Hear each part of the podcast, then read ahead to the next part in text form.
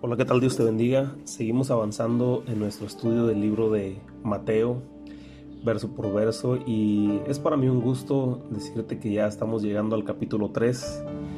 Ya tenemos eh, una semana y media escudriñando el capítulo 1 y el capítulo 2, y el, el día de hoy vamos a empezar el capítulo 3. Espero que esté siendo de gran bendición para tu vida, espero que que sigamos avanzando tomados de la mano para llegar cada día al conocimiento de la verdad, al conocimiento de la palabra, escudriñarla verso a verso, desmenuzarla y como dice su palabra, ¿verdad? Al principio de la historia decía que meditemos en ella. ¿Cuándo? Cuando vayamos a nuestra casa, cuando vayamos a nuestro trabajo, cuando estemos sentados en la sala. Así siempre, en, todo momento, estar meditando en su palabra, ¿verdad? Y, y qué mejor que iniciar nuestro día eh, con un estudio, con, escudriñando su palabra, aprendiendo más de él.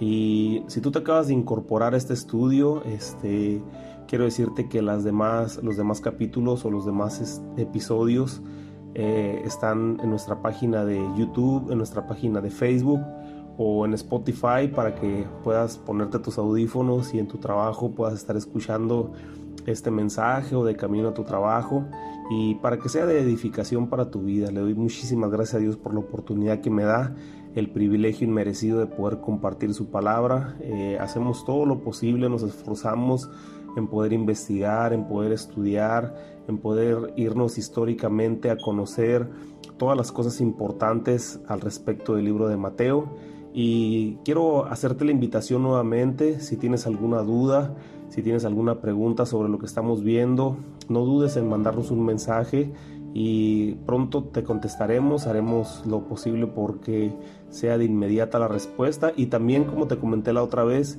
si tienes algún material o algo con que podamos enriquecer las clases, eh, tenlo por seguro que si haces el comentario nosotros lo estaremos anunciando aquí en el canal y así vamos a poder seguir aprendiendo todos en conjunto, como te dije la vez pasada también, para poder llegar a un conocimiento homogéneo de la palabra de Dios, ¿verdad?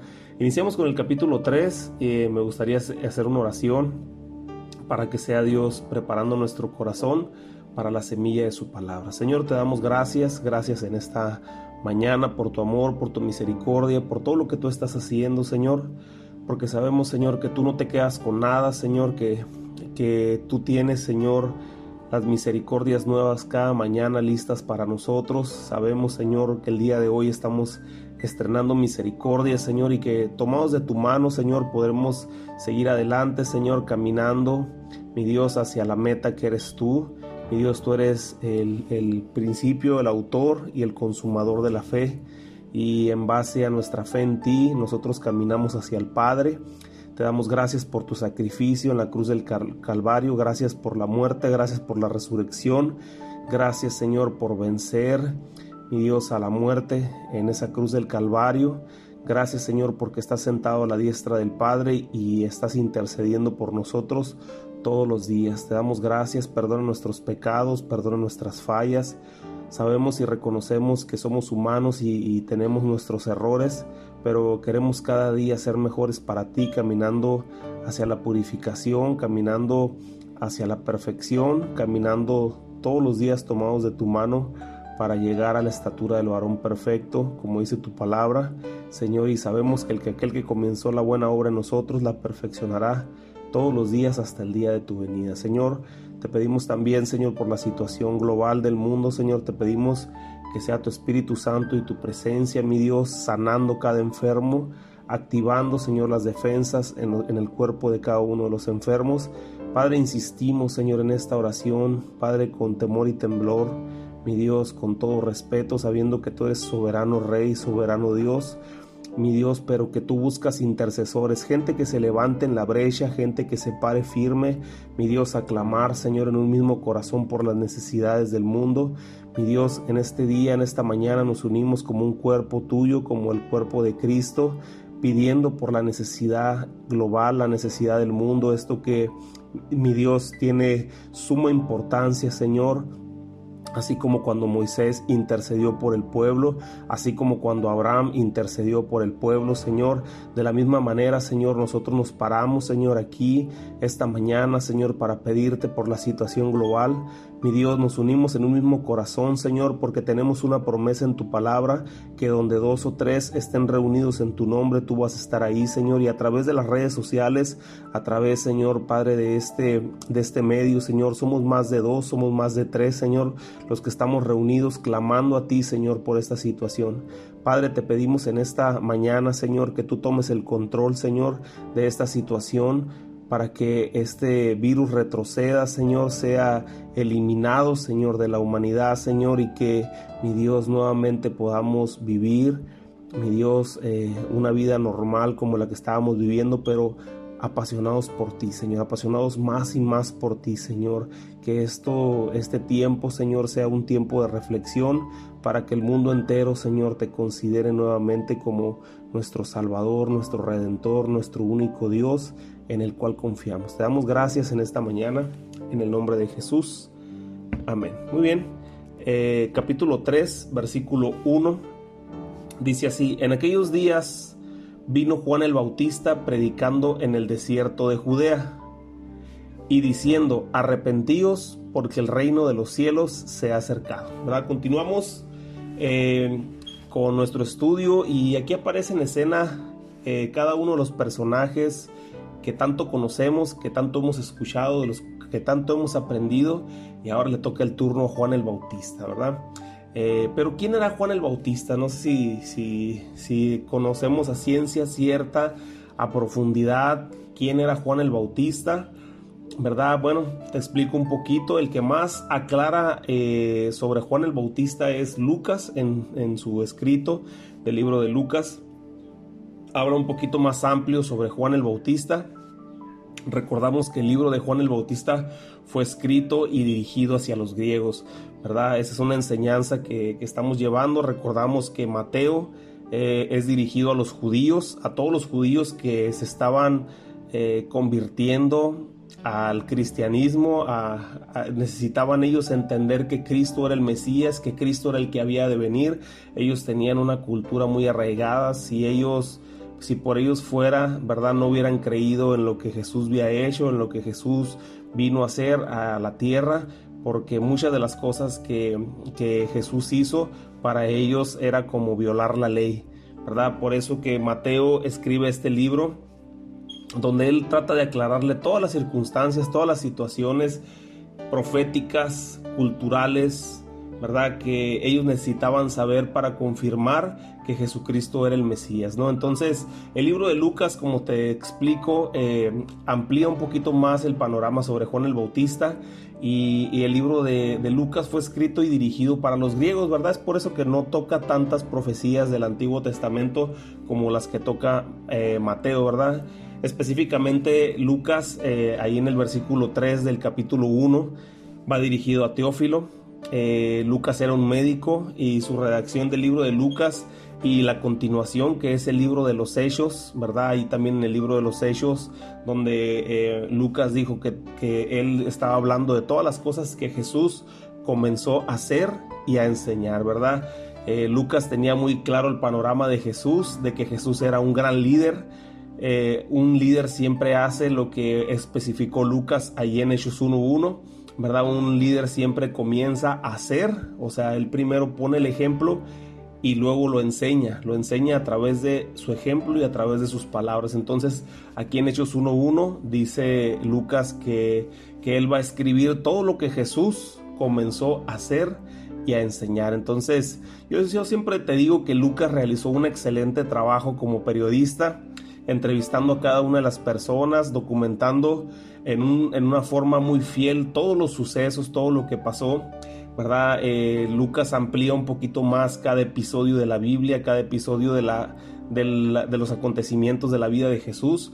Eh, por ejemplo, cuando María, eh, cuando María dice que se le apareció el ángel y, y, cómo fue la revelación del nacimiento de Jesús para su vida, ¿verdad? María dice, le, le dijo a Lucas ella todo eso lo guardaba en su corazón, ¿verdad? Es algo que sentía María eh, y Mateo no lo escribió porque pues Mateo no, no, no realizó como esa entrevista ¿no? para, para, para María, pero Lucas sí se dio a la tarea de realizar una entrevista y entonces eh, Lucas documentó muchas cosas que María sintió, ¿verdad? Que sintió, que no solamente habló o que solamente hizo, sino que también sintió. Entonces hizo un excelentísimo trabajo Lucas como periodista, ¿verdad? Lucas eh, nos menciona que Juan el Bautista era hijo de un sacerdote de nombre Zacarías y es que las redacciones de Lucas son impresionantes por su oficio, ¿verdad? Lucas era, era un médico, un médico conocido en su tiempo. Quiero decirte que Lucas nunca anduvo con Jesús, Lucas eh, no fue de los apóstoles de Jesús, sin embargo, él se apasionó mucho por la vida de Jesús, estuvo muy pegado, tomado de la mano del apóstol Pablo, ¿verdad? Era el médico de cabecera del apóstol Pablo y caminó en muchas de sus expediciones del, del, apóstol Pablo, así es que él tuvo de primera mano todas las revelaciones que el apóstol Pablo tuvo, ¿verdad? Entonces, eh, Lucas era una persona muy apasionada por Jesús, ¿verdad? Entonces Lucas menciona a Juan el Bautista como el hijo de un sacerdote, ¿verdad? De nombre Zacarías, un sacerdote que era, que era eh, el que servía en ese tiempo en el templo allá en Jerusalén, ¿verdad? Esa es la definición de un sacerdote o la función de un sacerdote, servir en el templo, ¿verdad? Y era la función que él tenía, Zacarías, en ese tiempo. Entonces tenía una esposa que se llamaba Elizabeth y también Elizabeth era descendiente de Aarón, si recordamos un poquito la historia, Aarón era hermano de Moisés, ¿verdad? Y en aquel tiempo Aarón fue el sacerdote principal eh, en el tiempo donde Moisés rescató al pueblo del, cautiverio con Egipto. Y, Aarón se le dio eh, el sacerdocio a él y a su familia. Y en este caso Elizabeth venía de una descendencia de Aarón, ¿verdad? De, una descendencia del sacerdocio. Entonces Dios tenía muy bien planeada la familia de Zacarías y de Elizabeth para concebir a este precioso hijo que es Juan el Bautista que vino a hacer grandes y preciosas y poderosas cosas para la gloria y para la honra de Dios, ¿verdad? Para, la, para preparar el camino de Jesús. Entonces, sus padres eran considerados, en este caso Zacarías y Elizabeth eran considerados un buen ejemplo ya que ellos andaban conforme a los mandamientos, ¿verdad? Siempre traían a la línea todo lo que decía la palabra, todo lo que decía la escritura de Moisés, ellos, ellos trataban de cumplirla al 100%, ¿no? Pero aquí es donde, donde se pone buena la cosa, ¿no? Como en todas las historias que hemos platicado, pues Dios se manifiesta en la debilidad. Aquí en este caso Elizabeth era estéril, ¿verdad? Y ahí es donde Dios obra los milagros más impresionantes. Y otro punto importante ahí era que Elizabeth y Zacarías ya eran de edad avanzada, así lo menciona Lucas, ¿verdad? Pues ellos ya estaban en su vejez y también era estéril Elizabeth. Entonces todo, todo tenía que apuntar a, que la única forma en que Elizabeth podría concebir un hijo, pues era a través de un milagro de parte de Dios, ¿no? Pero pues como te comentaba la clase pasada, cuando las cosas son posibles, Dios no las deja, pero cuando las cosas son imposibles, es donde Dios mete su mano. Así es que, pues preferible que las cosas sean imposibles para nosotros porque son posibles para Dios, ahí es donde viene la intervención divina. En este caso Elizabeth necesitaba urgentemente la intervención divina, ya que no había podido tener hijos y ya se le estaba pasando el tiempo, ¿verdad? Como decimos aquí, ya se le estaba pasando el tren y no había tenido hijos, no había concebido y aquí es donde el Señor obra un milagro impresionante, ¿no?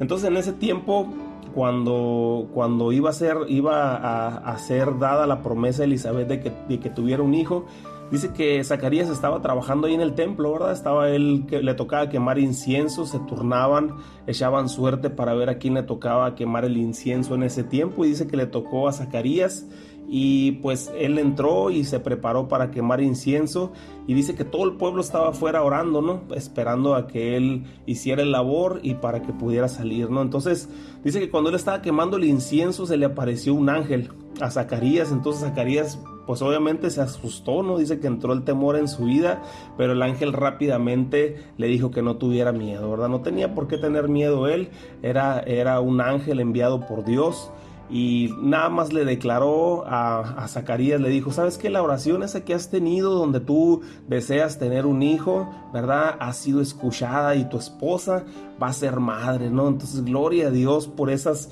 por esas promesas, por esas palabras tan preciosas cuando Dios cumple sus promesas para las personas que se toman de su mano, así como Zacarías y Elizabeth, que se abrazan del Señor, que tratan de cumplir con todos los estatutos, las ordenanzas, tratan de cumplir, ¿verdad? Eh, con, esa pureza, con esa santidad, tratar de, de, caminar conforme a la voluntad de Dios, de repente Dios, ¡pum!, avienta el milagro, ¿verdad? ¿Por qué? Porque Dios, dice la palabra de Dios, que Él conoce, ¿verdad? Los deseos de nuestro corazón, ¿verdad? Dice, ven y... Eh, como dice este, este salmo, dice, deleítate en Jehová y Él te concederá las peticiones de tu corazón, ¿verdad? Confía en Él, ¿verdad? Y Él hará. Entonces aquí vemos claramente cómo Elizabeth y Zacarías confiaron en Dios, ellos se deleitaban en Dios, se deleitaban en su trabajo, trataban de ser ejemplo para las personas, pero Dios conocía el, deseo de su corazón y en un determinado momento Dios hace que se cumpla la palabra en su vida, ¿no? Entonces, eh, el ángel le dijo eh, que muchos iban a regocijar con el nacimiento de Juan el Bautista, pero había cosas que él tenía que cumplir como padre, ¿verdad? Y era que, Juan no debía tomar vino ni, ni sidra, ¿verdad? Que iba a ser lleno del Espíritu Santo desde el vientre de su madre. Y recordamos ahí cuando llega María, embarazada de Jesús, ¿verdad? Y, se llevaban alrededor de seis meses Jesús y Juan el Bautista. Elizabeth tenía seis meses más de embarazo que, María, pero dice que cuando llegó María a, la casa de Elizabeth, dice que pum, el bebé eh, fue lleno del Espíritu Santo, saltó y en ese momento hubo un derramar glorioso del Espíritu Santo. Entonces aquí como Lucas dice que desde el vientre iba a ser lleno del Espíritu Santo el niño. Entonces iba a ser un niño del tipo nazareo, ¿verdad? Los nazareos eran niños que eran separados para Dios o consagrados para Dios. Eso, eso es lo que significa la palabra nazareo, ¿verdad? No lo menciona aquí no lo menciona Lucas que iba a ser un nazareo, pero todas las cosas que tenía que cumplir eran parte de, lo que se pedía para que los niños fueran considerados nazareos. Cuando una madre deseaba dedicarle un hijo a Dios, ¿verdad? Que era nazareo, eh, el hijo tenía que, cumplir con ciertas cosas, como fue el caso de, de Sansón, ¿verdad? Sansón que, que no tomaba sidra ni, ni, bebidas embriagantes y tampoco se tuvo que cortar el cabello. Entonces, Allí era cuando entraba la palabra nazareo para su vida. Y, cabe mencionar aquí que, hay dos palabras que se parecen mucho en la Biblia y yo sé que tú te has topado con ellas cuando Jesús, ¿verdad? Le decían eh, eh, nazareno, pero una cosa es nazareno y otra cosa es nazareo, ¿verdad? Nazareno es que, eh, que venía de Nazaret, del pueblo de Nazaret o de la ciudad de Nazaret, ¿verdad? Pero nazareo era otra cosa, que era apartado para Dios. Entonces, aquí nada más este, eh, hablando un poquito sobre términos bíblicos, lo que hablaba. Entonces, nazareo y nazareno son dos palabras distintas, ¿no? Entonces aquí Juan eh, cumplió al pie de la letra todo lo que, todo lo que se, se solicitó por parte del ángel eh, cuando se le dio la promesa a Elizabeth y a Zacarías, cuando se le dio la promesa a Zacarías, ¿verdad? Juan el Bautista no se contaminó con, con comidas, ¿verdad? Sino que él llevaba una dieta de miel silvestre y semillas, ¿verdad? Dice que se ponía, eh, se cubría con piel de camello. Entonces cumplió, cumplió eh, en, en, general, a grandes rasgos, lo que se estaba solicitando para, para ser un joven apartado para Dios, ¿verdad? Un joven consagrado para Dios. Él se tomó muy en serio su papel, ¿verdad? Entonces todo esto lo puedes encontrar eh, en el libro de Lucas, en el capítulo 1. En el versículo 16 describe la tarea que iba a tener Juan el Bautista, ¿verdad? Dice que, que Juan el Bautista, su nombre viene del, del hebreo que se dice Yokahanan. Y el significado de, de, Juan eh, en el hebreo es Jehová agraciado, ¿verdad? Entonces, ha sido agraciado este joven con la presencia de Dios, con su Espíritu Santo, con el poder y con el denuedo que iba a tener para compartir el mensaje, ¿no? Entonces su tarea específica era hacer, según el versículo 16 del capítulo 1 de Lucas, ¿verdad? Era, que hacer, era hacer que muchos israelitas volvieran su corazón a Dios, ¿verdad? Eh, recordamos que esa siempre ha sido la, la plática intensa de Dios, ¿verdad? Con el pueblo de Israel, porque el pueblo de Israel desde un principio siempre tuvo todas las cosas y todos los privilegios sobre las naciones, ¿verdad? ¿Qué nación hay, hay en el mundo que tenga su Dios en medio de él para cuando ellos le quieran hablar, ¿verdad? Ellos tenían en medio a Dios para poder comunicarse con él. Sin embargo, siempre su corazón tendía al mal, siempre su corazón tendía a la idolatría, ¿verdad? Siempre su corazón tendía a hacer cosas malas, ¿verdad? Y, y muchas de las cosas que ellos hacían pues era definitivamente por esos 430 años que habían vivido en esclavitud, donde se pobló el pueblo de Israel de una forma impresionante. Dice que, dice la palabra de Dios que llegaron 70 a Egipto y salieron más de un millón. Entonces, durante 400 años, 430 años, ellos estuvieron eh, conviviendo con los egipcios que tenían muchos dioses, era un pueblo muy idólatra, ¿verdad? De hecho, cada una de las plagas eh, que, con las que atacó Dios al pueblo de Egipto ¿verdad? Era para derribar a uno de sus dioses, ¿verdad? En alguna ocasión yo di una serie sobre las 10 plagas y ahí mencionaba cada una de las plagas. Es muy bonito, yo te, yo te recomiendo que tú lo leas y te des cuenta cómo cada una de las plagas especificaba a un dios que tenían ellos para, para así Dios demostrarles que estaba venciendo a sus dioses, ¿no? Entonces, eh, pues la plática de Dios siempre con el pueblo de Israel siempre fue esa, que volvieran su corazón, que caminaran en pos de Él, que obedecieran sus mandamientos, que entregaran su vida, ¿verdad? De hecho, en Deuteronomio, por ahí en el capítulo 28, dice todas las cosas que, que iban a tener ellos como bendición, ¿verdad? Y también ahí en Deuteronomio viene todas las cosas que ellos iban a tener como maldición en caso de que no siguieran las ordenanzas de Dios. Entonces siempre fue la plática importante entre Dios y el pueblo de Israel que volvieran su corazón. Así es que nuevamente Dios trae a Juan el Bautista para que él les empiece a hablar y les empiece a compartir el mensaje sobre volver su corazón nuevamente a Dios. Era su trabajo específico, Y en este tiempo seguimos nosotros como iglesia, como pueblo de Dios, como hijos nacidos en este nuevo reino en Jesucristo, ¿verdad? Con una tarea específica de compartirle a las personas que vuelvan su corazón, ¿verdad? En este tiempo donde estamos viviendo tiempos de pandemia, tiempos de enfermedades, es no solamente son tiempos malos, sino son tiempos de oportunidad, ¿verdad? Son tiempos donde como hijos de Dios deberíamos de aprovechar nosotros ¿verdad? Para compartirle a las personas porque se han dado muchos, se han dado muchos métodos para prevenir las pandemias, lavarte las, el, virus, ¿verdad? Lavarte las manos durante 20 segundos, ponerte protección que son mascarillas, ¿verdad? Tener la sana distancia y todo eso, pero verdaderamente, ¿cuándo se ha hablado de, de tiempos de oración, ¿verdad? Por parte del gobierno, ¿verdad? Yo sé que muchos, muchos, este, eh, pues miramos a Donald Trump, ¿verdad? A lo mejor como un presidente muy rígido, ¿verdad? Pero una de las cosas que ha instituido Donald Trump es un tiempo de oración por esta situación. Entonces, nosotros como iglesia, nosotros como pueblo mexicano, también deberíamos de estar instituyendo un tiempo de oración, ¿verdad? Y en todas partes del mundo, hasta donde llegue, ¿verdad? Este mensaje, se debería de establecer un tiempo de oración riguroso, ¿verdad? Para que nosotros podamos de interceder por las necesidades de la humanidad, por las necesidades de este mundo, ¿verdad? Acuérdate que Dios siempre le ha agradado el corazón intercesor, ¿verdad? El corazón de Moisés, el corazón de Abraham, el corazón de cada uno de los profetas que como iban e intercedían por el pueblo también, de, un, de alguna manera, ese corazón siempre le ha agradado a Dios. Entonces, en este tiempo nosotros tenemos un tiempo de oportunidad donde podemos brillar, hacer brillar a Dios, ¿verdad? Donde podemos hacer que la gloria de Dios resplandezca en medio de la humanidad, ¿verdad? A través del mensaje de salvación.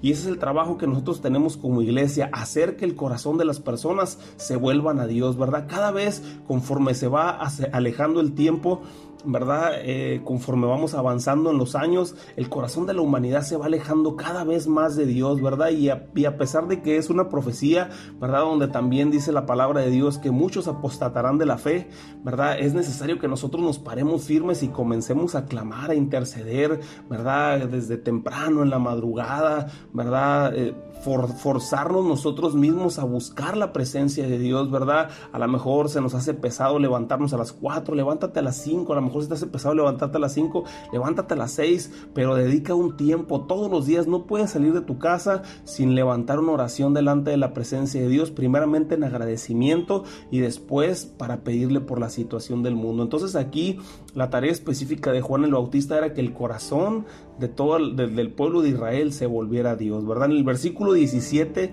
también ahí en Lucas capítulo 1 versículo 17 dice, e irá, e irá delante de él con el espíritu y el poder de Elías, dice, para hacer volver los corazones de los padres a los hijos y de los rebeldes a la prudencia de los justos, para preparar al Señor un pueblo bien dispuesto, ¿verdad? Esto final que dice el versículo 17 es básicamente lo que hizo Juan el Bautista con el poder de Elías, ¿verdad? Recordamos que Elías no se andaba con la, sobre, por las ramas, ¿verdad? Elías era letal en sus profecías, Elías era letal en su fe, era un hombre muy determinado, ¿verdad? Cuando compitió contra los 400 profetas de Baal, ¿verdad? Él era un, un hombre muy determinado, ¿verdad? Hasta ¿verdad? Dice la palabra de Dios que hasta se burlaba de ellos cuando les decía, oye, ¿por qué tu Dios no quema el holocausto? ¿Acaso está dormido o quizás está ocupado? Y dice que cuando le tocó su turno de quemar el holocausto, él rápidamente oró al Señor y le dijo, échenle agua y vuelvan a echar agua y vuelvan a echar agua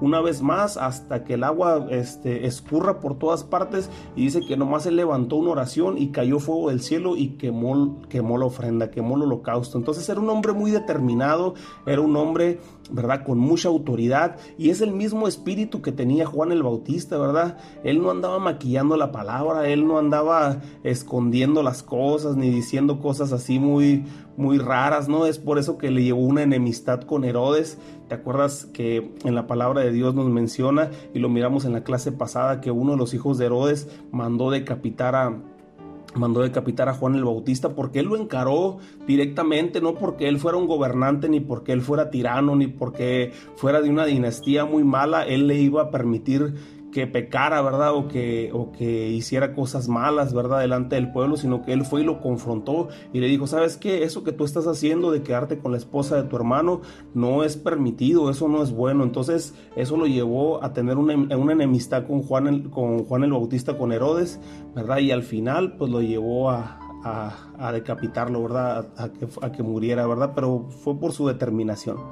Entonces por eso que Mateo hizo mucho hincapié en que el mensaje del Juan el Bautista hablaba sobre el arrepentimiento, ¿verdad? Ahí en el versículo que acabamos de leer, ¿verdad? Mateo capítulo 3, versículo 1, diciendo, dice, arrepentíos porque el reino de los cielos se ha acercado. Entonces, eh, Mateo hace mucho hincapié de que, de que el mensaje de Juan el Bautista era hablar al arrepentimiento, ¿verdad? De que regresaran su corazón a Dios. Es por eso, es por eso que Lucas dice que este Juan haría que muchos volvieran al corazón de Dios, ¿verdad? que volvieran de sus caminos, de sus pecados, de sus malas prácticas, que volvieran, a, que volvieran su corazón a acercarse a Dios. Y así fue, ¿verdad?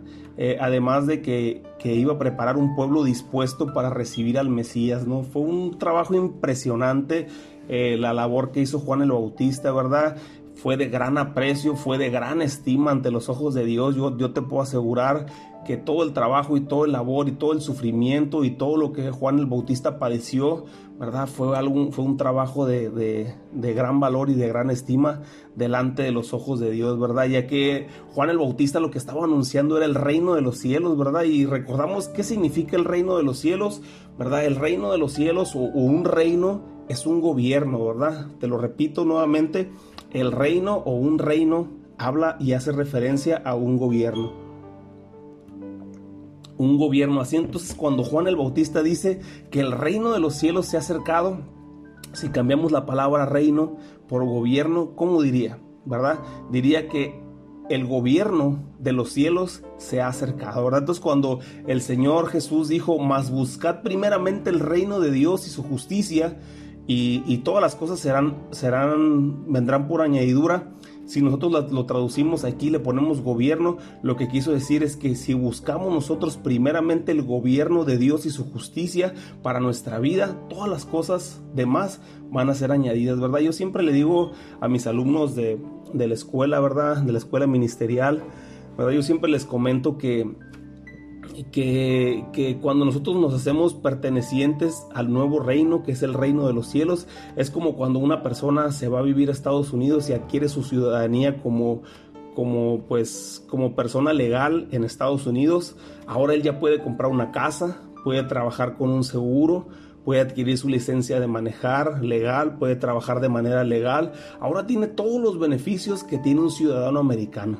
Asimismo, cuando nosotros entramos al reino de los cielos, ahora nos regimos bajo las reglas del nuevo reino, ¿verdad? bajo las reglas del, reino de los cielos, ¿verdad? Ahora somos ciudadanos, tenemos nuestros derechos, aunque también tenemos nuestras obligaciones, pero tenemos muchos derechos y debemos de conocer eh, todos esos derechos y beneficios que nosotros adquirimos como ciudadanos del reino para poder disfrutar de esos beneficios, ¿verdad? Jesús dijo en su palabra como beneficio, como hijos del reino, ¿verdad? Como hijos de este nuevo reino celestial del que pertenecemos, Jesús dijo que todas las cosas que él hizo, nosotros aún cosas mayores haríamos, ¿verdad?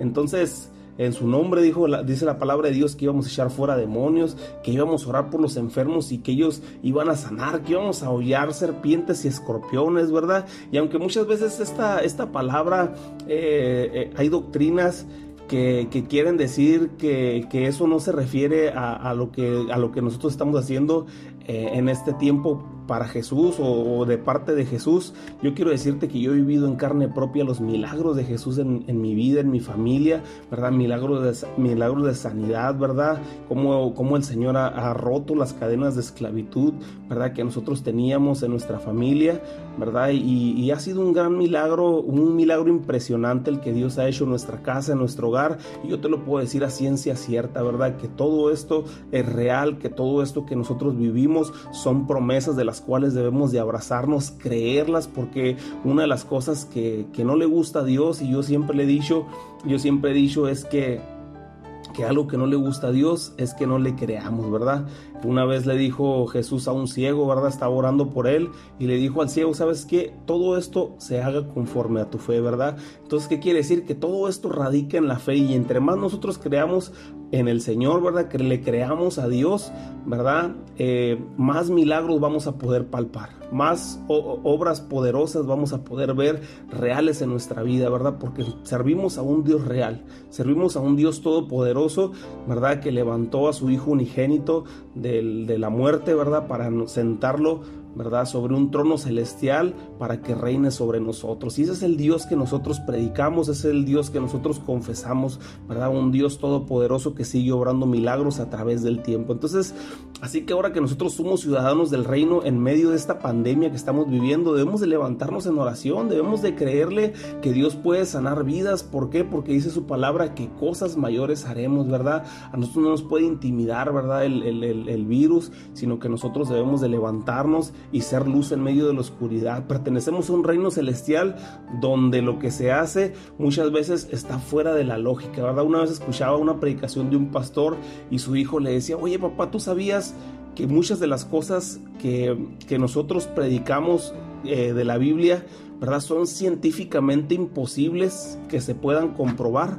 ¿verdad? O sea, los científicos han dicho que, eso no, no pudo haber sucedido porque físicamente o científicamente no, no es algo que se pueda llevar a cabo. Entonces, eh, dado a eso, hay muchas personas que nos critican, le dice este joven al pastor. Entonces, el pastor le dijo, le dijo, claro que sí, claro que sí, yo, yo creo que muchas de las cosas que están en la palabra de Dios son difíciles de comprobar, son difíciles de científicamente explicarlas, pero, pero ese es el Dios en el que nosotros creemos, ¿verdad? Es difícil creer que Jonás fue tragado por un pez, es difícil creer que Dios abrió el mar rojo, ¿verdad? Es difícil creer en los milagros, en la, en la resurrección de un muerto, ¿verdad? En la sanidad de un ciego, ¿verdad? En la limpieza física de un leproso, ¿verdad? En la, en la restauración de un paralítico, pero ese es el Dios al que nosotros servimos, aquel que hace las cosas imposibles, las hace posible, ¿verdad? Ese es el Dios en que nosotros creemos, el Dios en el que nosotros el Dios de las cosas imposibles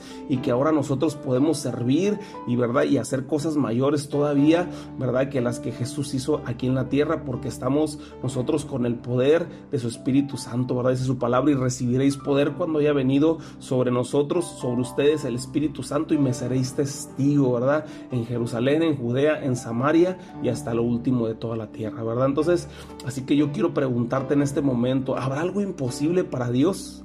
Si tú tienes un problema legal en tu vida, ¿verdad? En tu, en tu casa, en tu familia, ¿habrá algo imposible para que Dios pueda solucionar este problema? Si tienes una enfermedad, ¿habrá, ¿habrá algo imposible para que Dios te levante de esa cama? Para que Dios envíe, ¿verdad? La palabra, como dice, como le dijo aquel centurión, le dijo, solamente di la palabra, ¿verdad? Y tu siervo sanará. ¿Tú crees que Dios no puede decir con su palabra únicamente que te levantes de ese lugar donde tú estás enfermo? y que tú seas sanado. Yo creo que ese es el Dios en el que nosotros creemos, que si tu familia parece estar perdida o tu matrimonio está a punto de, del colapso, tú crees que Dios no tiene una solución y que a través de su espíritu de poder no puede restaurar nuevamente tu matrimonio.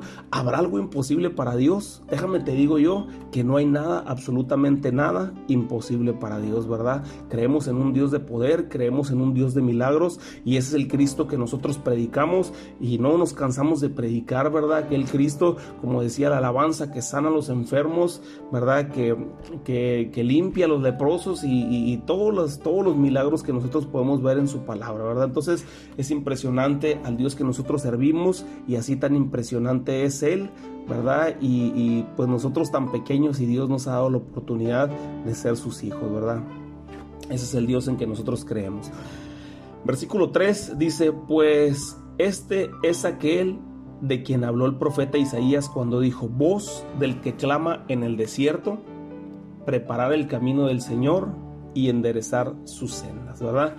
Nuevamente vemos a Mateo citando una profecía del Antiguo Testamento ubicada en Isaías capítulo 40, versículo 1. Si tienes tu Biblia a la mano, me gustaría que me acompañaras. Isaías capítulo 40, versículo 1 dice, Consolaos, consolaos, pueblo mío, dice nuestro Dios, dice su Dios, vuestro Dios.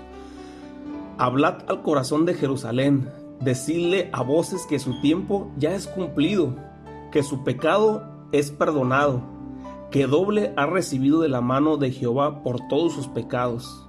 Dice el versículo 3, voz del que clama en el desierto. Aquí es la profecía que habla eh, Mateo en el versículo 3 y precisamente es 43, ¿verdad? Voz del que clama en el desierto, dice, preparad el camino de Jehová, enderezad calzada en soledad a nuestro Dios. Todo valle sea allanado, todo valle sea alzado, perdón, bájese, bájese todo monte y collado, y lo torcido se, se enderece, y lo áspero se allane, o sea, todo que esté perfectamente en buenas condiciones y se manifestará la gloria de Jehová y toda carne juntamente le verá, porque la boca de Jehová ha hablado. ¿Verdad? Recordamos un poquito el contexto histórico del libro de Isaías, del capítulo 1 al 12. Isaías habla sobre el exilio de Israel, ¿verdad? Recordamos que las que las dos tribus se dividieron, ¿verdad? Se dividió 10 al norte y 2 al sur, ¿verdad? La tribu de Efraín y todas las demás tribus se fueron hacia el norte y la tribu de Judá y la tribu de Benjamín hacia el sur, ¿verdad? Entonces, aquí miramos del 1 al 12 que Isaías hablaba sobre el exilio de Israel, o sea, de la zona norte en mano de los asirios, ¿verdad? Y en el capítulo 39, ¿verdad? De, de, Isaías habla del exilio de las dos tribus de Judá y de, y de Benjamín, ¿verdad? Las tribus del sur por mano de los babilonios, ¿verdad? Eh, recordemos que las diez tribus del norte fueron llevadas al exilio por, por, los asirios y las dos tribus del sur, del sur por, por, por Nabucodonosor, rey de Babilonia. Entonces, recordamos que Babilonia termina venciendo al imperio de los asirios Israel estuvo en, la, en, el cautiverio, o sea, la parte norte estuvo en el cautiverio aproximadamente en el año 700 antes de Cristo y el pueblo de Judá estuvo en el cautiverio en manos de los babilonios alrededor del año 600 antes de Cristo, ¿verdad? Más o menos como 100 años de diferencia entre el cautiverio del norte y el cautiverio del sur.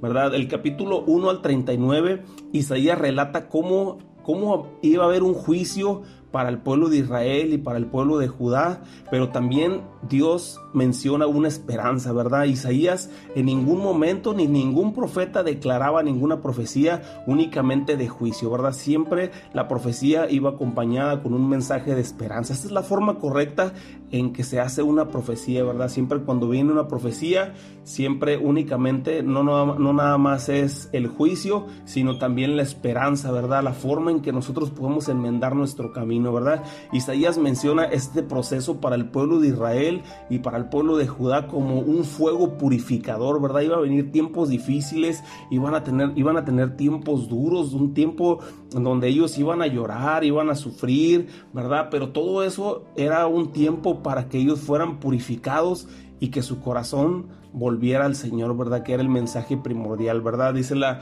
dice eh, Isaías que era como los, los asemejó a un tizón, ¿verdad? Que iba a arder, iba a arder, arder, arder, pero que al final una semilla, ¿verdad? Que quedara iba a ser el renuevo para la casa de Israel. Y nosotros sabemos cuál es esa semilla que fue el renuevo. Estamos hablando del Señor Jesucristo, ¿verdad? Entonces así que en el capítulo 40 llega al punto donde inicia Isaías con un mensaje de esperanza, ¿verdad? Aquí es donde nosotros, ¿verdad? Del 39 para abajo era el juicio y la esperanza, pero en el capítulo 40 en adelante viene un mensaje de esperanza para el pueblo de Israel, ¿verdad? Y inicia de una forma muy particular, dice, consolados, consolados, ¿verdad? Y nosotros sabemos quién es el consolador, el, el consolador es el Espíritu Santo que viene a nuestra vida, ¿verdad? Dice la palabra de Dios que es necesario que Jesús se fuera porque vendría el consolador. ¿Quién era el consolador? El Espíritu Santo, ¿verdad? Aquel que nos iba a nos iba a, confirmar o nos iba a redarguir de toda justicia y de todo juicio, ¿verdad? Entonces,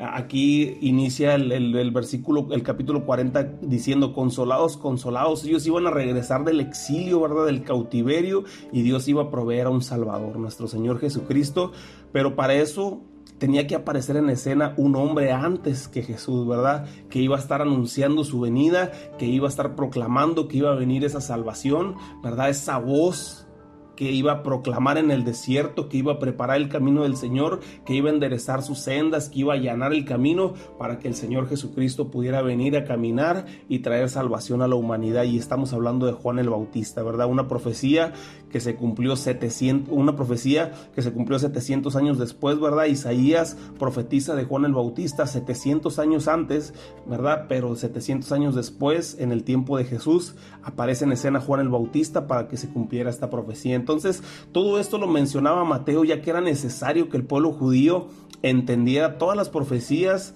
que se hablaban en el Antiguo Testamento y cómo todos y cada una de ellas apuntaban a Jesús, ¿verdad? Nuevamente te lo repito, desde el Génesis, ¿verdad? Hasta el Apocalipsis, toda la escritura apunta a Jesús, siempre apunta a Jesús, ¿verdad? A nuestro Salvador, a nuestro Redentor, ¿verdad? Aquel, ¿verdad? Cuando dice, cuando dice este, eh, David decía, alzaré mis ojos a los montes, ¿verdad? ¿De dónde vendrá mi socorro? Mi socorro viene de Jehová que hizo los cielos y la tierra.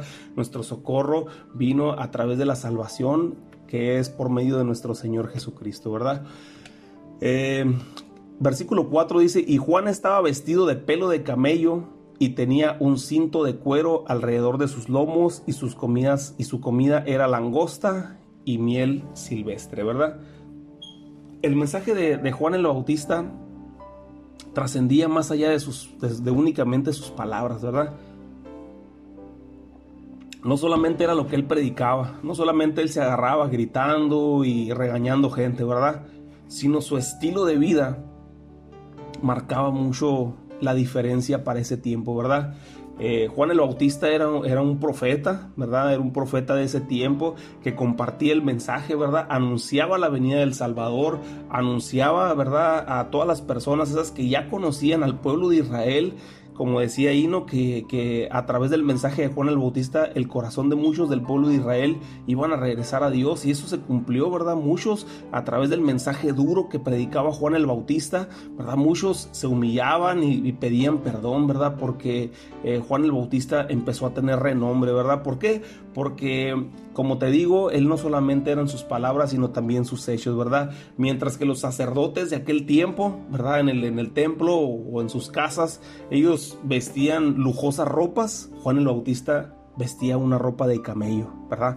Mientras ellos disfrutaban de comodidades en los palacios, él sometía su carne al sol abrasador del desierto ¿verdad? Para, para él poder someter su propio cuerpo, ¿verdad? A esas dificultades. Mientras los sacerdotes comían eh, esas comidas extravagantes, ¿verdad? Esos platillos, esos banquetes, esas fiestas, ¿verdad? Cosas que, que pues el Dios siempre les, les reclamaba, ¿no? Porque ellos se daban la vida de, de reyes.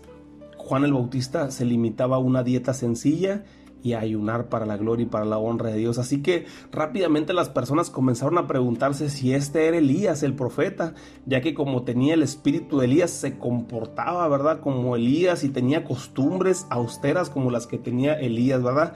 Juan el Bautista conocía definitivamente muy bien la vida de Elías, ¿verdad? No dudo que él aspiraba y en su corazón ardía el deseo de ser como él. Quizás eh, él quería ser como un aprendiz, como lo fue Eliseo, ¿verdad? Eliseo, el, el, discípulo de Elías. A lo mejor yo creo que Juan el Bautista se visualizaba como Eliseo, ¿verdad? Como ese discípulo fiel, ¿verdad? Entonces Juan imitó la humildad de Elías, pero la autoridad y el celo por compartir el mensaje de Dios, ¿verdad?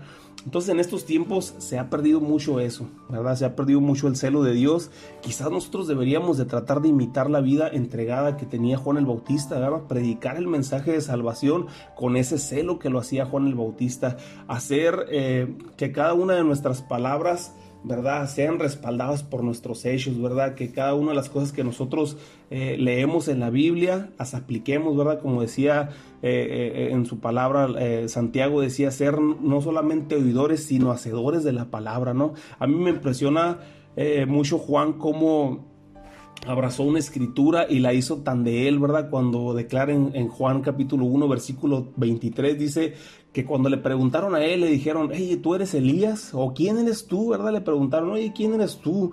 ¿Verdad? La gente intrigada por la autoridad, ¿verdad?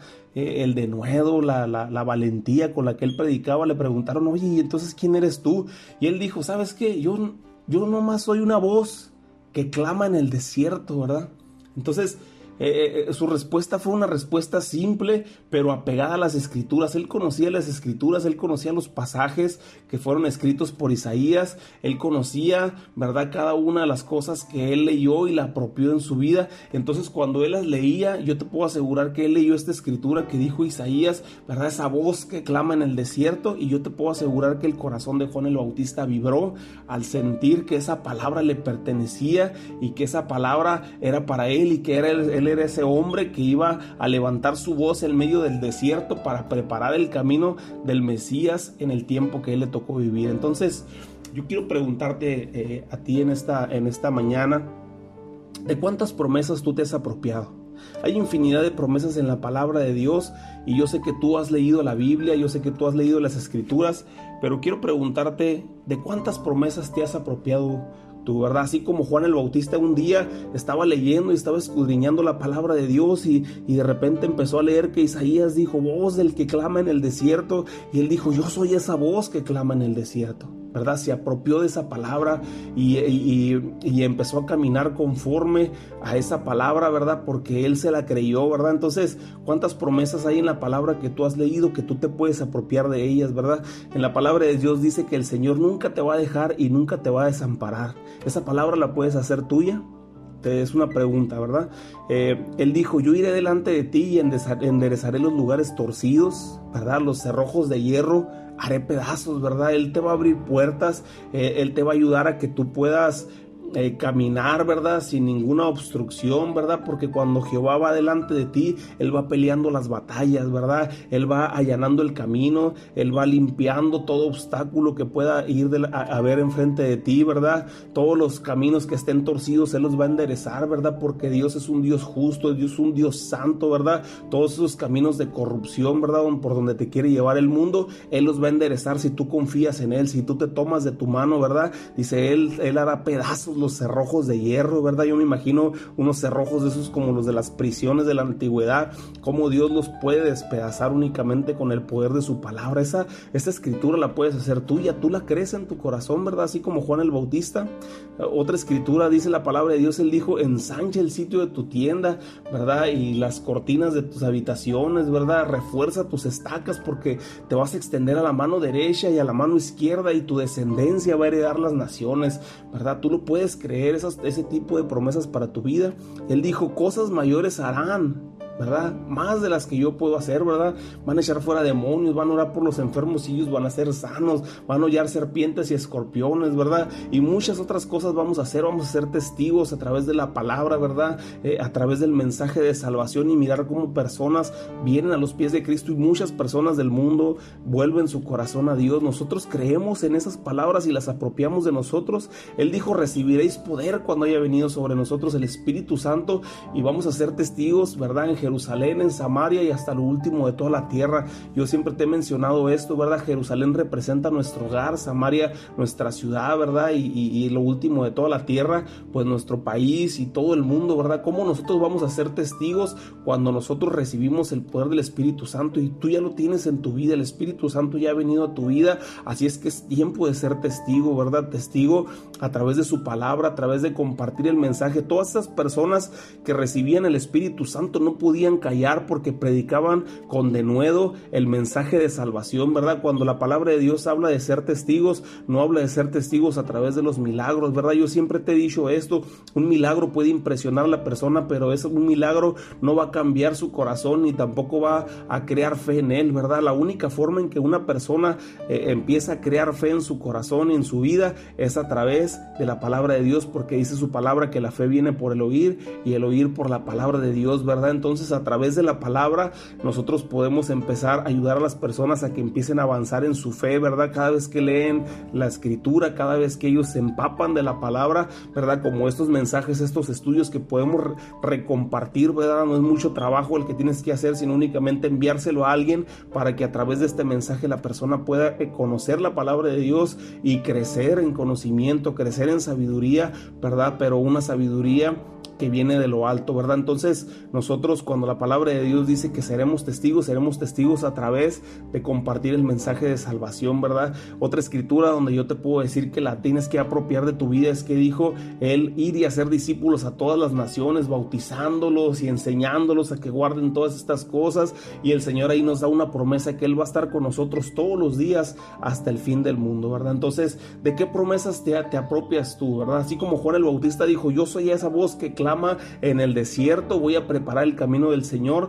Nosotros también podemos apropiarnos de esta de la gran comisión, ¿verdad? Donde dice el Señor que vamos a ser discípulos y que vamos a compartir su mensaje, ¿verdad? Juan miró una instrucción, Juan miró una promesa en esa palabra y se apropió de ella y corrió con ella. Esa clase de guerreros como Juan el Bautista son los que está buscando el Señor en este tiempo para hacer su obra. Estamos viviendo tiempos difíciles para la iglesia, pero hay un remanente fiel el cual será un renuevo para esta nueva generación Así es que no te quedes callado, ¿verdad? No te quedes únicamente conformado, conformado con lo que ya sabes. Busca de la palabra, empápate de la palabra, aprende más de su palabra y comparte el mensaje de salvación. Es un tiempo prominente, es un tiempo impresionante, es un tiempo donde Dios está abriendo, ¿verdad? Una para que nosotros podamos compartir el Evangelio. Tenemos todos los recursos, tenemos las redes sociales, tenemos una infinidad de bibliotecas a través de la, del Internet, tenemos un montón de medios para poder compartir su palabra. Es un tiempo donde la tierra tiene que ser llena de la palabra de Dios, donde el planeta tiene que ser lleno de la palabra de Dios, donde nosotros nos abrazamos de la gran, de la gran comisión y compartimos el mensaje, hacemos discípulos, bautizamos, enseñamos y enviamos, ¿verdad? Consolidamos a las personas para que puedan servir, amar y buscar la presencia de Dios, ¿verdad? Y, y que en las nuevas generaciones sean generaciones apasionadas por Dios. Invirtamos en las nuevas generaciones porque las nuevas generaciones son el futuro de la iglesia, ¿verdad? Nosotros quizás ya vamos de pasada, ya vamos de salida, pero las nuevas generaciones vienen pisando fuerte, ¿verdad? Para la gloria y para la honra del Señor, ¿verdad? Y yo quiero dejarte con esto, quiero dejarte con esta palabra y quiero que la nides en tu corazón y, que busques promesas en la palabra y te apropies de ellas, porque el Señor está reclutando guerreros como Juan el Bautista para que prediquen y compartan con ese denuedo y con esa valentía su palabra, ¿verdad? Agradezco mucho el tiempo, el tiempo que, has dedicado en esta mañana para escuchar la palabra de Dios y, te pido que me acompañes en esta oración para cerrar. Señor, te damos gracias, gracias por tu amor, gracias por tu misericordia, gracias por tu bondad, gracias por todo lo que tú estás haciendo, Señor, porque sé, mi Dios, que poco a poco, Señor, mi Dios, esto va a ir creciendo más y más y que cada persona, Señor, que escuche este mensaje es una semilla, Señor, que va a dar fruto al ciento por uno, Señor, y que más personas, Señor, van a poder disfrutar del fruto apacible, Señor, que da tu palabra. Señor, yo te doy gracias en esta mañana, bendice a mis hermanos en sus trabajos y donde quiera que ellos vayan, Señor, que seas tú, mi Dios, tomándolos de su mano, Padre, para que puedan afrontar cualquier circunstancia de su vida. Te damos gracias en el nombre de Jesús. Amén.